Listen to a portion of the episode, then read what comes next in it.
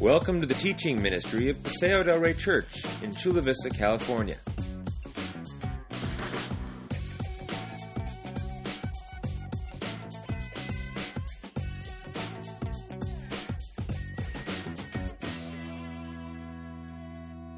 Thank you so much for having us.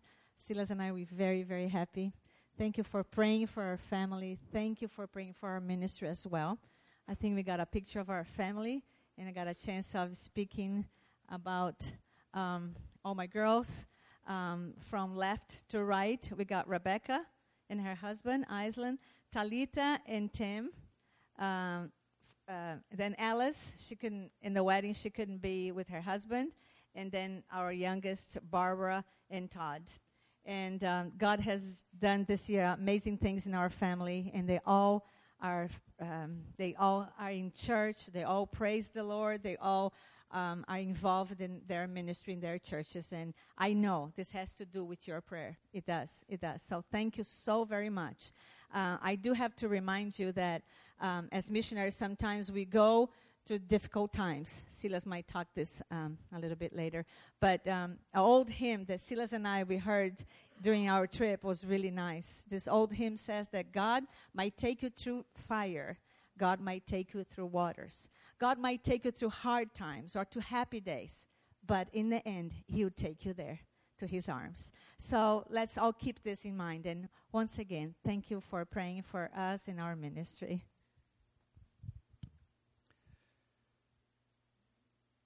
Beautiful family, see? I helped Vanger have all those beautiful girls. When I think how much effort I put it, I feel embarrassed. but, uh, folks, thank you very much for 33 years of faithful encouragement, prayers, fellowship, and financial support.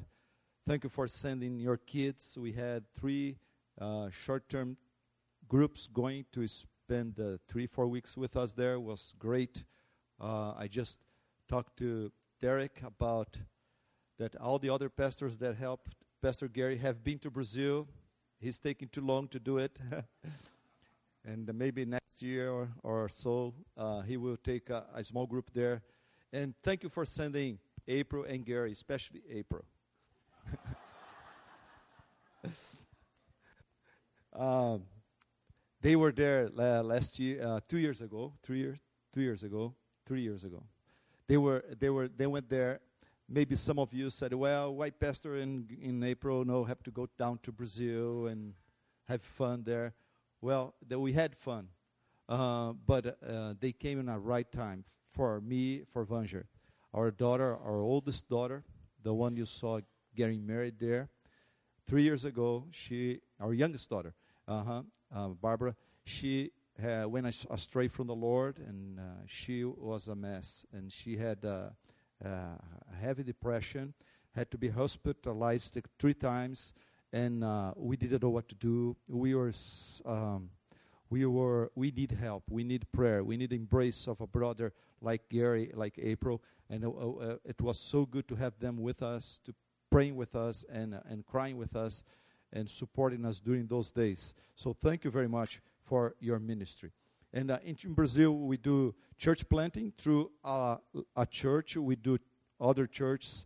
And uh, we also have uh, uh, uh, a ministry at large with Fiel's ministry. Fiel's, Fiel used to be a publishing house. Now it went into the internet. And through the internet, we give freely books and, and sermons and articles and uh, tools for pastors and church leaders uh, all over South America. And we promote conferences for pastors. Uh, you probably have heard that in Brazil the gospel is growing very fast. Unfortunately, it's growing with the prosperity, wealth, prosperity gospel, uh, health and wealth gospel, and uh, that's no good. A lot of people are in church not because of Christ, but because of the blessings they expect to receive from God. And uh, our ministry at large, through the publishing ministry, is to try to bring uh, con- uh, uh, content to the to the gospel, this shallow gospel that they have there. We try to bring pastors uh, to the scriptures and to teach them to preach expositorily and to preach the gospel in a, in a because a lot of people there they don't know the gospel. They are in church, they are baptized and everything, but they don't know who really Christ is. They may know just a phrase or two about Christ, but they don't know him as a savior in a very experiential way. Okay, let's go to the Bible. Let's go to God's word here. Someone told me after the first hour that for me to not be too Latin here, uh, too hot. I, I, I, like when I preach God's word, I get excited. So you relax, okay? I respect you, you respect me. Ephesians 4, Ephesians 4, 20, verse 25. Therefore, each one of you must put up, put off falsehood and speak truthfully to your neighbor, for we all are members of one body. In your anger, do not sin. Do not let the sun go down while you are still angry, and do not give the devil a foothold. Anyone who has been stealing must steal no longer, but must work, doing something useful with their own hands, that they may have something to share with those in need. Do not let any unwholesome talk come out of your mouths, but only what is helpful for building others up according to their needs, that it may benefit those who listen. And do not grieve the Holy Spirit of God, with whom you are sealed for the day of redemption. Get rid of all bitterness, rage, and anger, brawling and slander, along with every form of malice. Be kind and compassionate to one another, forgiving each other just as in Christ God forgave you brothers and sisters, um, after the fall, I have some bad news for you. After the fall, our relationships, beginning with families and outside of the families, our relationships have been ruined by sin.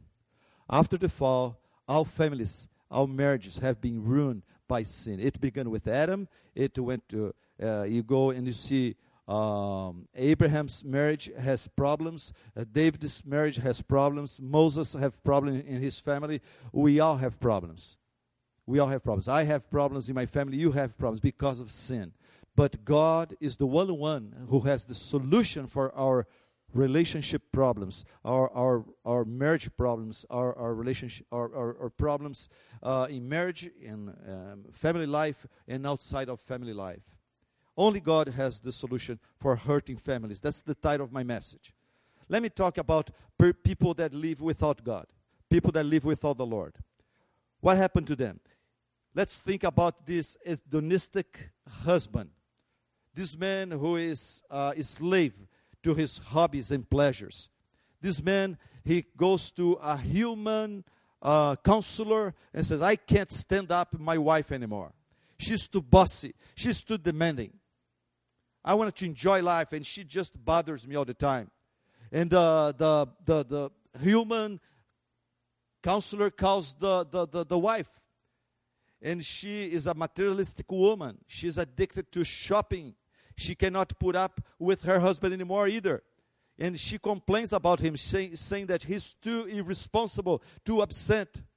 So this human counselor does what? He calls the man and talks to him and asks him to, to tell everything he thinks about his wife. And then he says, How do you feel about it? And then he calls the wife. The counselor calls the wife and says, tells, Tell me everything about your marriage, about your husband. Tell me how you feel about it. And then this guy, he made some math there and he calls both of them and he spends one hour trying to negotiate, try to negotiate their, their uh, uh, egocentrism, their, their materialism, their, their, their, their hedonism, and they try to negotiate. And at the end of that meeting, what happened is this at the end of that meeting, uh, she agrees to lower her demands towards her, her husband in exchange for more freedom to shop. And he agrees to let her spend more money in exchange to continue enjoy his pleasures, friends, and hobbies. Final result the problem is still there. The root of the problem is still there. What's the root of the problem? Well, the Word of God says in Jeremiah 17 9, the root of the problem is the heart. Because the human heart is deceitful above all things and beyond cure. What's the root of the problem? The root of the problem is something called sin, selfishness, idolatry for pleasures, egocentrism, lack of the God's presence, lack of God's love, wisdom, and government, authority. That's why I say only God has the solution for hurting families. It's interesting that, let me put this, I didn't say to the guys in the first hour. I don't like too much the guys in the first hour because if I were, if I lived here, I, I like to sleep a little bit later. You know, I would be here with you guys, you know. I would be part of this crowd here. You're my favorites. So let me give you a tip. Human counselors call the wife, call the husband, say, How do you feel? God, in his wise, as a wiser counselor, he calls the husband and says, He calls the wife and says, I won't ask how you feel. I will tell you, wife, look to God's church, Christ's church. See how she looks and submits to Christ. You do the same. I don't care about your feelings. I want your obedience, and I will bless your obedience. And then he tells the husband, Come here. I won't ask how you feel. I don't care about your feelings. Your feelings are like the waves in the ocean. They go and go, go back. They go rise and, and, and, and, and Anyway, your feelings are, are changeable.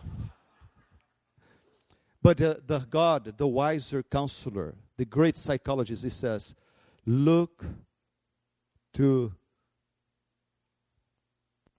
look to, uh, love your wife as look to Christ and see how he loves his church and you do the same. Don't wait for her for her to love you. You love her. Take the initiative.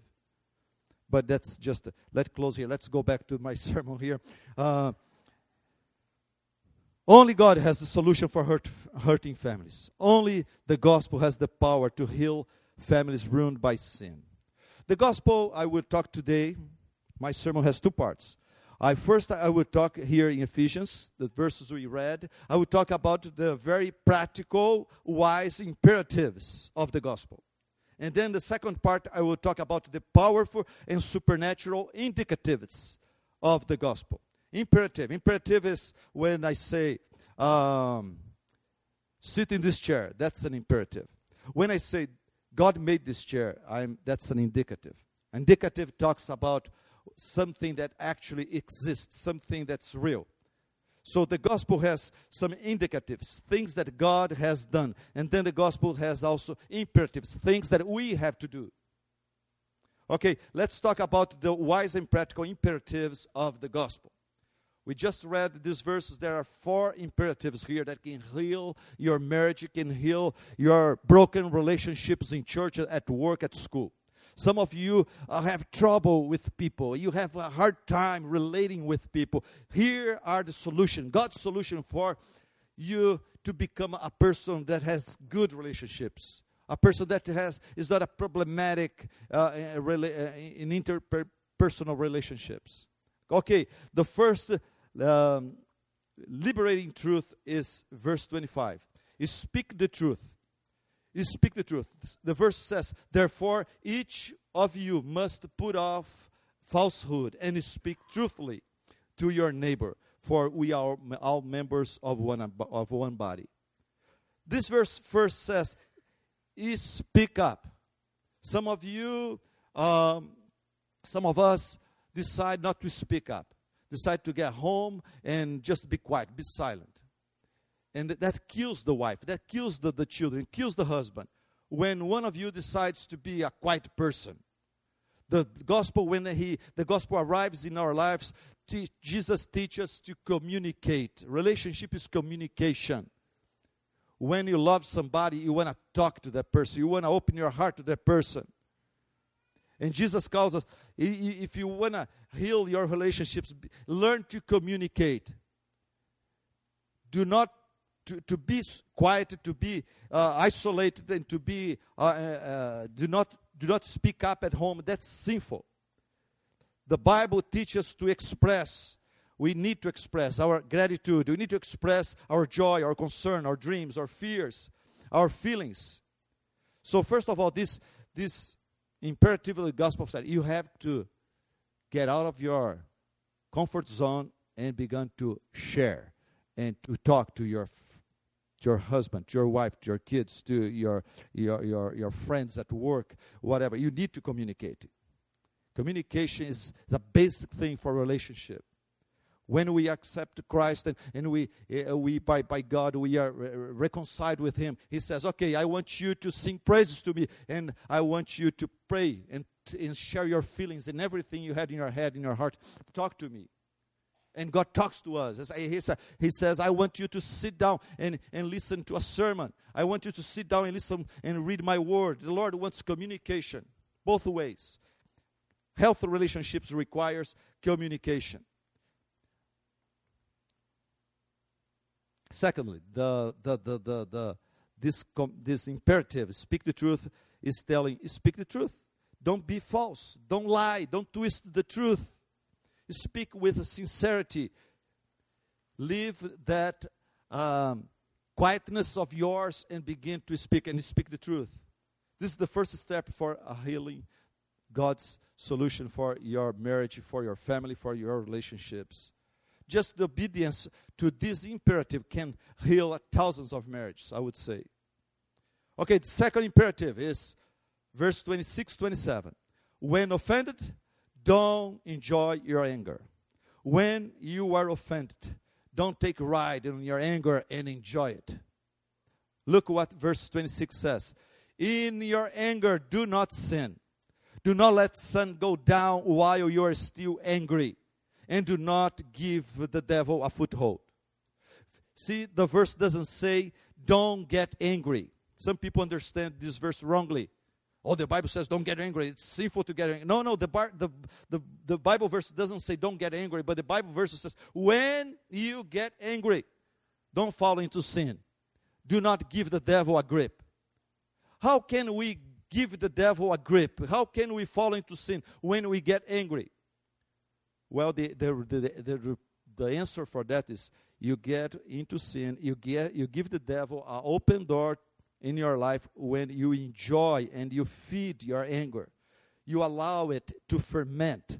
You replay the offense over and over again. You tell everybody about that offense your wife uh, did to you. And then your anger keeps burning for days. Let me tell you one experience that I had with anger. When I turned 40, the Lord helped me to get a almost brand new car.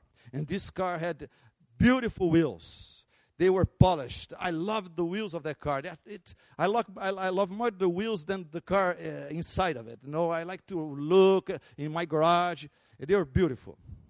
And uh, my wife knew that. She knew that. But one day I got in the garage with my older car. I saw the newer car, and the wheels were all scratched.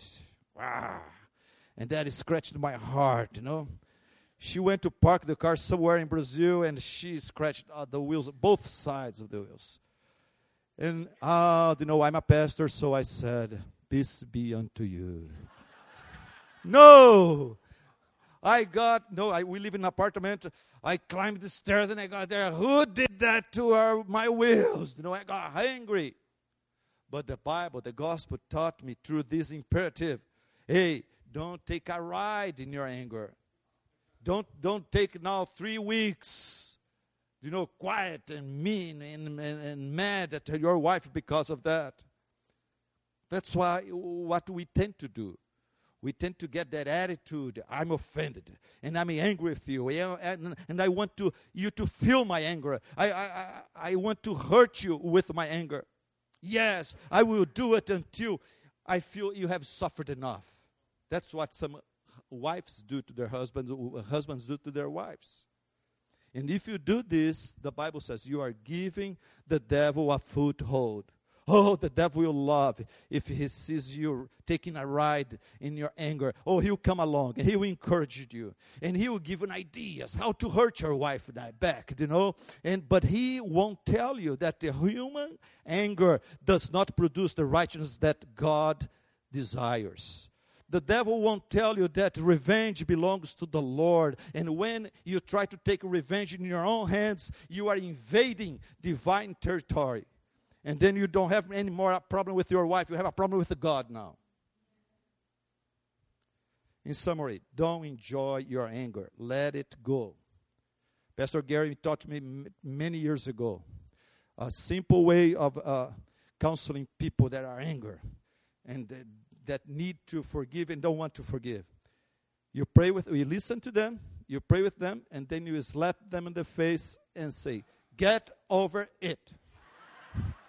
That's all. the third imperative of the gospel that can heal your relationships. Maybe there are some teenagers here this morning. They are not in good relationship with their parents. Here's the God's healing for you. Okay, the first one is what? Let, let's remind the first one is speak the truth. The said don't if uh, when offended don't enjoy your anger. The third is when you make a mistake, repent in a tangible way. When you make a mistake, repent in a tangible way. Verse 28 says, Anyone has been making a mistake, has been made the mistake, this committing the sin of stealing, he must steal no longer. He must repent. And not just say, I'm sorry, but he must uh, work doing something useful with their own hands that they may have something to share with those in need. Most people, when they do something wrong against someone else, they say, Oh, I'm sorry. That's just an apology. That's not repentance. That's not biblical repentance. That doesn't heal any relationship. That's not enough, according to the Bible. According to the Bible, is this Did you see what you did? You're stealing. That's sin. That's not good. Are you, are you repentant? Yes, I am. So show me your repentance. Find a job. Help other people. Stop stealing. That's true repentance. That's repentance in a tangible way. Let me give a good example here. Talking about families and marriage. Husband and wife got their GPS broken.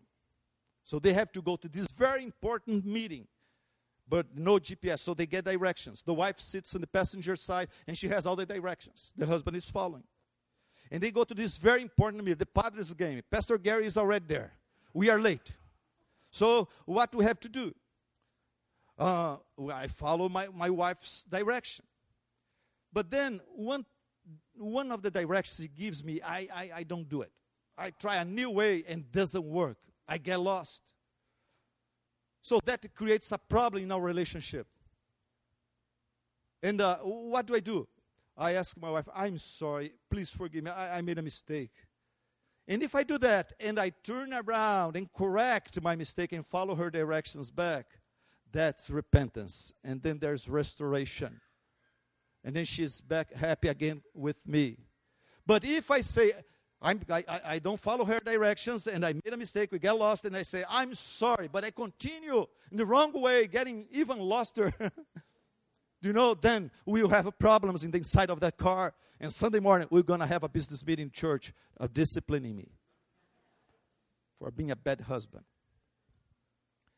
Summary When you make a mistake, repent in a tangible way. Say, I'm sorry, and I'm going to get a job. And I'm going to pay my bills, and I'm going to help you. I'm going to stop being so irresponsible like I have been. That's, that's True repentance. And that heals marriages, that heals relationships. Okay, the fourth one is, is speak with kindness and consideration. The third one, speak with kindness and consideration. Verse 29. Do not let any unwholesome talk come out of your mouths, but only what is helpful for building others up according to their needs. In, others, in other words, this verse is calling us to say, to God's glory and for my own good and for the good of my marriage and my family, my relationships, I decide never more to use my mouth to speak in a rude, disrespectful, or vulgar way. I decide for God's glory, for my good, for the good of others, I decide to never, never more to use my mouth to cuss, to use this destructive language to, that humiliates people, that intimidates people, that manipulates others. Interesting. The first imperative of the gospel says, don't be a quiet person. Begin to speak up, begin to communicate, and tell, tell the truth. But here says, okay, when you begin to communicate and tell the truth, tell the truth in love. Okay, that means that if whenever you tell the truth um, according to your following your ways, you, you tell the truth uh, uh, with rudeness, you are committing sin. You are telling the truth and committing a sin, offending God, offending others. Many people brag, you know, they say, "No, no, I'm not uh, too too kind. I, I, it's my way. I, I told the truth, you know, and it hurt a lot of people with the truth. So the gospel help us and teach us to be humble like Jesus and loving like Jesus. So we speak the truth, but in love. We don't speak the truth uh, um, the way we want to. So this is another practical and wise imperative of the gospel that can change our marriage, our relationships. So just obey it, do it. And the last one is do not grieve the Holy Spirit. That's my favorite. Do not grieve the Holy Spirit. Verse the third third verse says, "And do not grieve the Holy Spirit of God with whom you were sealed for the day of redemption." Pastor, how can I grieve the Holy Spirit? Uh, last year I preached a message on how to offend the Holy Spirit. I have to deal with this this text here. How do we uh, offend the Holy Spirit or give give Him space and opportunity to work in our lives. Here says, do not grieve the Holy Spirit. How, Pastor, how can I grieve the Holy Spirit? Normally, pastors will say, oh, you grieve the Holy Spirit when you don't speak in tongues. You know, then you, you grieve the Holy Spirit. Or you grieve the Holy Spirit when you don't prophesy.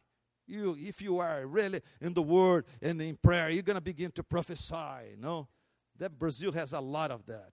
I'm tired of that. Oh, you grieve the Holy Spirit when you don't go to church or you don't have a ministry at your church. You're just uh, uh, going there to, to watch the, the, the, the, the, the services. You, you grieve the Holy Spirit when you don't go to, to the mission field. No, no, the, the, this verses doesn't say anything. Any, any of these things. The, this verse says, You grieve the Holy Spirit when you keep in your heart, when you cherish bitterness in your hearts which makes you to slander, to insult, and fight others. When you don't act with kindness and patience. When you don't forgive. Look what verse third first, the third first verse says. If you don't want to grieve the Holy Spirit, get rid of all bitterness, rage, and anger, brawling, and slander, along with, eh, with every kind of malice. Be kind and compassionate to one another, forgiving each other just as Christ, just as in Christ God forgave you. In other words, if you are a mean person, if you are tough and, and you are not easy to live with, you grieve the Holy Spirit. You grieve the Holy Spirit. Your problem is, is not with your spouse, it's not with your husband, your children, your pastor. Your problem is with God. You have a problem with the Holy Spirit of God who indwells in you. Have to forgive. Let's talk about forgiveness a little bit. Some people say, to forgive is to forget right? And I say, wrong. I disagree. We only begin to forget things when we lose our mental health. When we have amnesia, when we have Alzheimer, then we begin to, to, to forget things. But to forgive is not to forget. To forgive is to give up the right of yours that the other person hurt, the other person uh, offended. To forgive is a decision, is to say, I decide to give up my right of restitution and revenge. And I will do it for God's glory, for the good of my brother, my sister, for my own good. The director of a mental institution in London told John Stott half of my patients in this large institution would not be here if they only knew how to forgive. An unforgiving attitude or spirit can drive you crazy, can lead you to have to take uh, strong medicines and maybe go to an institution. In Ephesians chapter 4, verse 33, 32, God says that we have to forgive. we have. It's not, oh, it would, the Bible doesn't say this morning for me and for you, would be good. No, no, it says you have to forgive because you were forgiven. You have to forgive as you were forgiven. And Jesus, eh, when he teaches how to pray, he says, you have to be forgiven too. You have to forgive to be forgiven. A general told John Wesley many years ago, I am a military man. I never forgive. I'm very nice to everybody until they make a mistake. If you make a mistake, I write out of my list. I never forgive. Wesley said, Sir, I hope you never commit one sin in your life then. Well, here, here it is. The solution, God's solution for hurting families, for hurting relationships. What, what are these solutions? The gospel. The gospel says, speak the truth. When offended, don't take a long ride in your anger. When you make a mistake, repent in a tangible way. Do not grieve the Holy Spirit, but be kind and, patient and sympathetic with one another. Forgive each other, just as Christ, just as God in Christ forgave you. These are the imperatives of the gospel. In church, you know, most of the sermons talk about these imperatives all the time. And it works for some people, for most people don't work. Because just, this is just part of the gospel the, the, the, Ephesians begins with chapter 1, chapter 2, and then comes, uh, and chapter 3, and then comes chapter 4 with imperatives. And the first three chapters, we have the indicatives of the gospel, which is the other side of the coin of the gospel. The gospel ends with imperatives, but begins with indicatives. That's my point here, my most important point in this morning here in this service. Let's see, what are the powerful and supernatural indicatives of the gospel?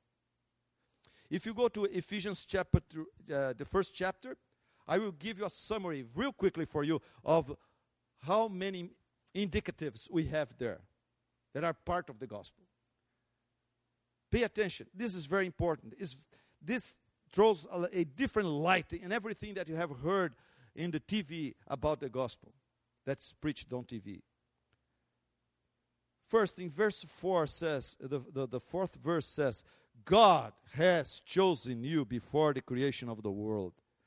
In verse 5 says, through Jesus Christ, God predestined you to be adopted into his family. Verse 7 and 8 said, Through Jesus' blood, God redeemed you, forgave all your sins in accordance with the riches of his grace. Verse 11 says, God chose you in Christ in accordance to his purpose. We are not electors, we are elected. It's a very different. Verse 5, verse 13 says, God sealed you with the Holy Spirit. Then chapter 2 says, You were a mess. Like brother prayed here, we are a mess. You are dead in your transgressions and your sins. But God, who is rich in mercy, made you alive with Christ. It's by grace that you have been saved. You have been saved. See? It happened in the past. God did it. Verse 8 and 9. Then, chapter 2, verse 6 says, God already promised you your resurrection. God already guaranteed and promised that you will be seated with Christ in the heavenly places one day. That's guaranteed for you. Then, verse 8 and 9 says, God saved you by his grace through the exercise of a supernatural, uh, uh, uh, uh, supernatural grace and faith that He gives you, that enables you to see the reality of spiritual things around you. Verse 16 says, It is God who has reconciled you with Himself. Verse 19 says, Through Christ, God has united you with his great family, the bride of Christ. You are not alone anymore. Now you have Christ, your older brother. Now you have the Holy Spirit. Now you have the local church, brothers and sisters in Christ, that who rejoice when you rejoice, that cry with you when you struggle. Now you have God's word, his promises, instructions, advice, and wisdom. You have now free access to the throne of grace of God through prayer. You are not alone anymore. But I want to tell you about the first point. You are not alone anymore. You have your older brother on your in your side, in your side. Because that reminds me a story when I was 16 years of age, and when I went to a prayer meeting and I, was looking for a job, I needed a job, and uh, a young, older brother in that prayer meeting, he called me afterwards said, Listen, I heard your prayer, you know, and uh, God touched my heart. I want to give you a job. I, I, I, I believe in, in your potential. And he gave me a good job. And he was my boss there. And he taught me everything in this company. And, uh, and we did, I, I enjoyed so much work with him because he liked me and he treated me well. He trusted me and he gave me opportunities and I grew. And, uh, and, but one day, everything was going so nice, so good. But one day, he was called to another company to make much more money and to get a better position in another larger company.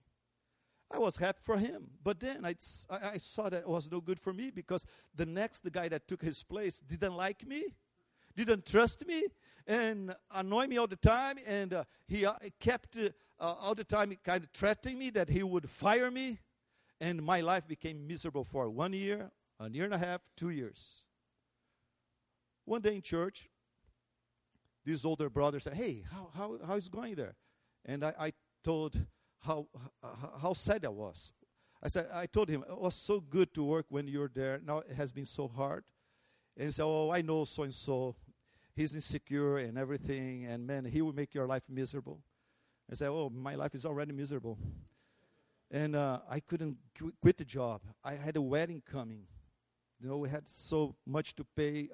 Anyway, but this guy said, this older brother in church said, Silas, don't worry about this guy.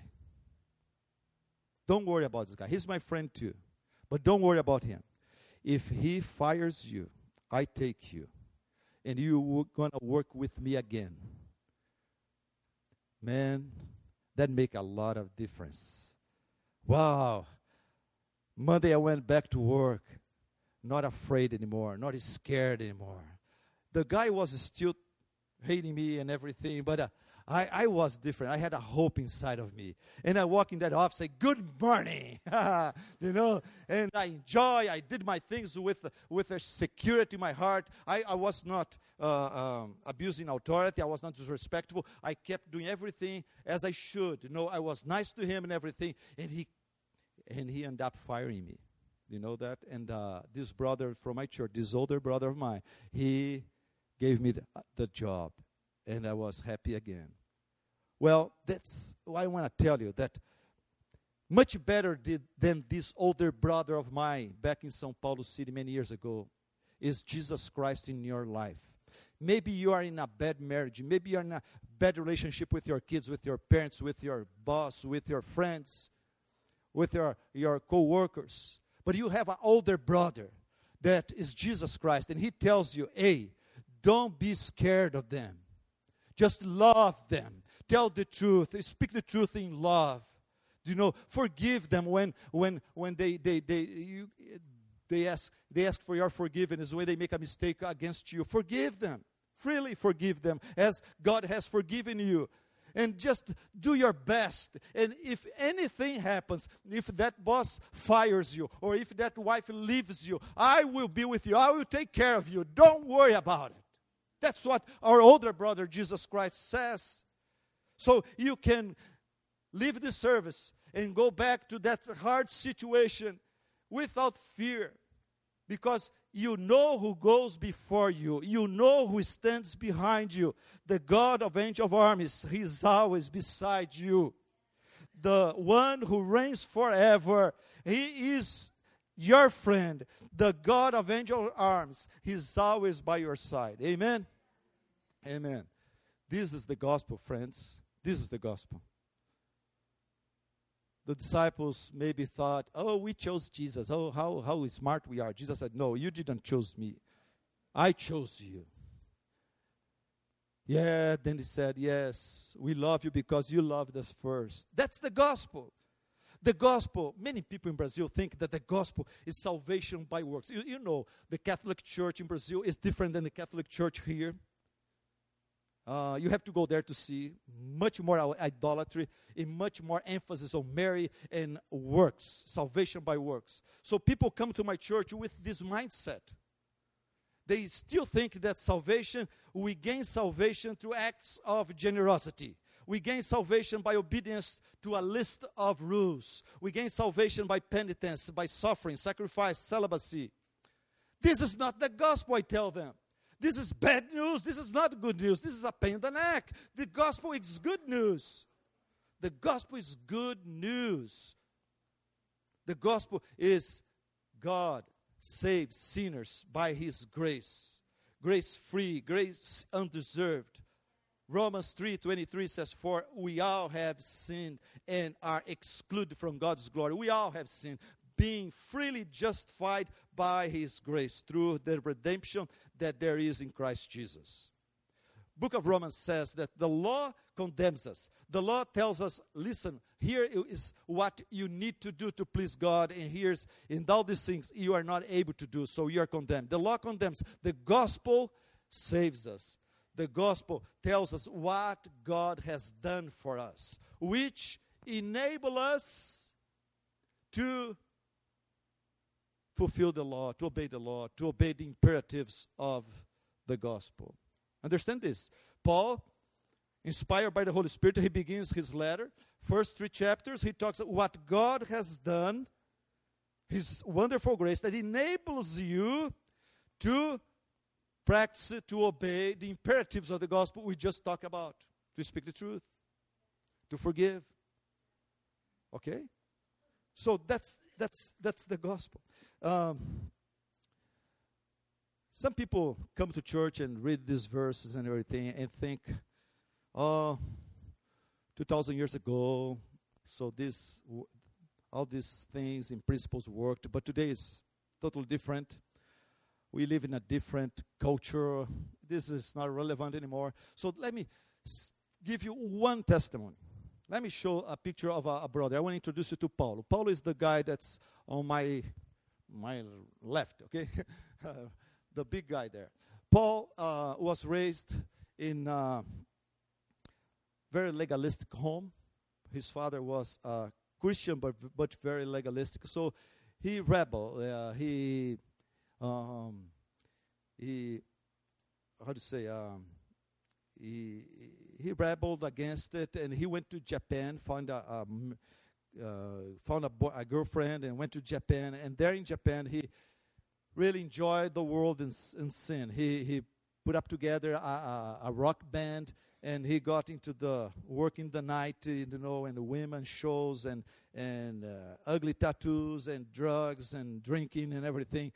And then he, this woman couldn't stand him anymore, left him, and he found uh, Lillian. Lillian is his, wife right now. They have a, a, daughter together. And they, for some reason, they have to come back to Tupã, our city. They, get, they, they came back to Tupã. In Tupã, Paul brought money from Japan and he established a, a TV station, a local TV station. He did. He brought good equipment from Japan, so we have a nice local TV station. But he's a mess. He's still uh, bragging about his band and uh, the rock music and his tattoos and everything. He, he, and he's very short tempered. He's big, so everything he learns to, to fix and to solve problems just imposing himself. And uh, his wife told us that out of 10 words, 12 words were always, always cussing words. Paul had a bad language and he had a hot temper. tempered. So one day, one of his clients in Tupã city, our city, one of his clients pleaded with him to come to our church, to visit our church. And I was preaching about the gospel, imperatives of the gospel in Ephesians, and I was preaching this, this type of message here. And the Lord opened Paul's eyes and heart. And you have to see the difference. This big man who curses, this man with tattoos, this man that, that has long hair and everything, he, Oh, he, he began to cry like a child. And his wife told us just before we came here, we had lunch with them. I'm, I'm dis- discipling him. He told me and my wife, Pastor, you know, I began to believe in the power of the gospel when I saw my husband Paul that day. Not only the church crying there, but afterwards, he didn't curse anymore. Never more. And he now he's very patient He's not short tempered anymore. So I know only God can do a miracle like that. I know my husband. I was about to divorce him. I couldn't stand living with him. But he's a new man now. And that's what the Bible says. If anybody is in Christ, he's a new creature. Because he has experienced, has proved of the indicatives of the gospel, has experienced all that God has done. But the problem in our church, in my church, for example, is this we have people that have not experienced God's grace, the indicatives of God's grace. They are still dead in their trespasses and sins, and there they are, and there are stupid pastors Silas that you speak the truth. You be loving to your wife, and this guy is dead. He said, I love my wife. How is that? I don't know how to do it, or I have tried, doesn't work. And won't work if you try in the flesh, in the strength of your flesh. You have to do it by God's power. So most of you, most of you already have experienced the indicatives of the gospel here. For this reason, you hear this message with a joy. You hear this message about the imperatives with an open heart, willing to practice the imperatives of the gospel more and more. You, you, you are talk, telling yourself, I'm, I'm going to go home now, even in the car. I will be a better wife. I'll be a better husband. I'll be a better son, a better daughter, because the Holy Spirit is with you and He works with. But let me talk about some of you that are here this morning that have not experienced the indicatives of the gospel. What should you do? What should you do? Well, first, you have to realize the seriousness of your situation. You have a problem with a boss, you have a problem with a daughter, a husband, a son, with a pastor. But listen, your problem is a little bit deeper. You don't have a relationship problem with other people, you have a, a spiritual problem with God. You're still dead in your transgressions and your sins. So you have a problem with God. Once you solve this problem, it will be easy to love your wife. Let me tell you this. I, I, I, I, like to, I, to say this because I, I know it's so easy to love my wife and have, be patient with her when I'm well with God. When I'm getting patient, when I begin to see all the defects in her life and attitudes, it's because I'm not doing well with God. When I, am well with God, it's so easy. Uh, Evangel gets even more beautiful and more easy to live with. So your problem is with the Lord. Wake up. Stop suffering. Stop making other people suffering because of your spiritual situation, alienated from God. Then what should we do? Some people say, Oh, yeah, Pastor, you preach about predestination, you know, so if, if it's up to God, doesn't depend on me. He has to grab me. I say, No, no, that's not what the gospel says. The gospel declares God's sovereignty, but says you are responsible to cry out to Him for salvation. Cry out to Him for salvation. What should I do, Pastor? I said, Well, do what the blind man on the Jericho road did. What that man did. He was blind. The multitude was enjoying, were enjoying Jesus. He couldn't do it. He, he, what, well, he, when he heard about Jesus, he believed in Jesus, and he perceived Jesus was getting closer. What he did? He prayed. He prayed out loud. He, he didn't care about his reputation. He said, I'm going to just pray, Jesus, the son of David, have mercy on me. Oh, Jesus, have mercy on me. I'm, I'm blind. I can't see. I can't love. I can't forgive. I can't speak the truth. I'm egocentric. Oh, Jesus, freed me from this, this life of death. Have mercy on me. And that brother, he cried and cried until Jesus caught him. And I, I would do the same if I were in your place. When I was 15 years of age, I did this. I understood God's sovereignty. I understood the gospel says, oh, that's what you need. You need to believe, but faith comes from the Lord. You don't have faith. I said, well, I'm in a bind here. I, I need and I can't. And said, Lord, have mercy on me. And the Lord have mercy on me. And He will have mercy on you too. I have a prayer for you. Maybe you should bow your head and close your eyes. And if you have not been touched by God yet, I have a prayer for you. This prayer is, was not written by me, but by someone in the past. But it's a very appropriate prayer for the person that is in church for a long time and knows that he, he has not been touched by God's grace. His heart is still very egocentric. He's very impatient. He's very selfish. Maybe the church considers him a brother, a sister, but he has not God's grace in his heart yet. So the prayer goes like this Pass me not, O gentle Savior. Hear my humble cry.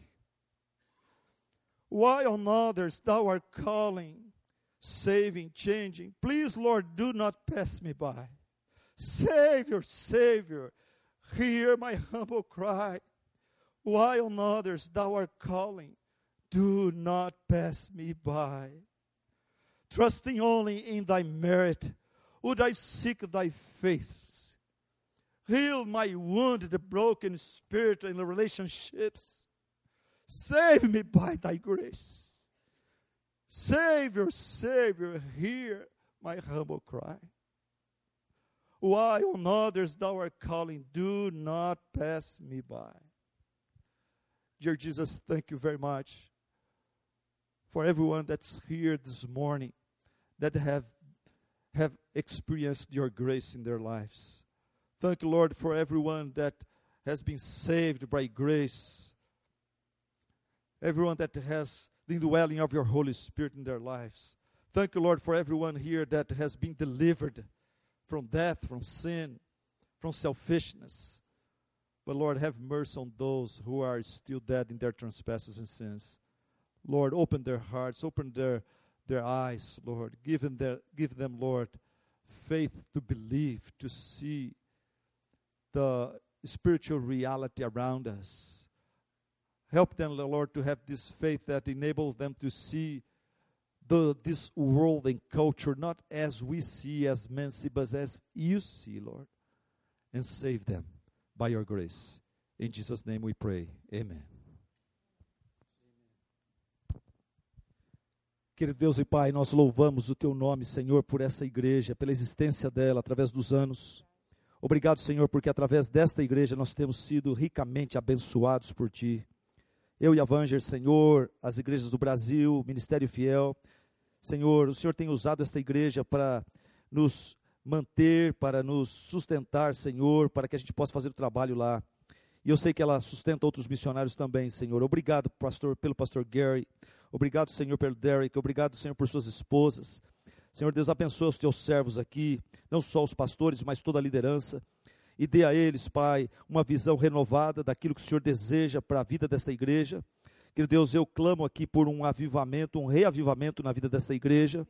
Há anos atrás eu já vi essa igreja, Senhor, com 600 pessoas aqui.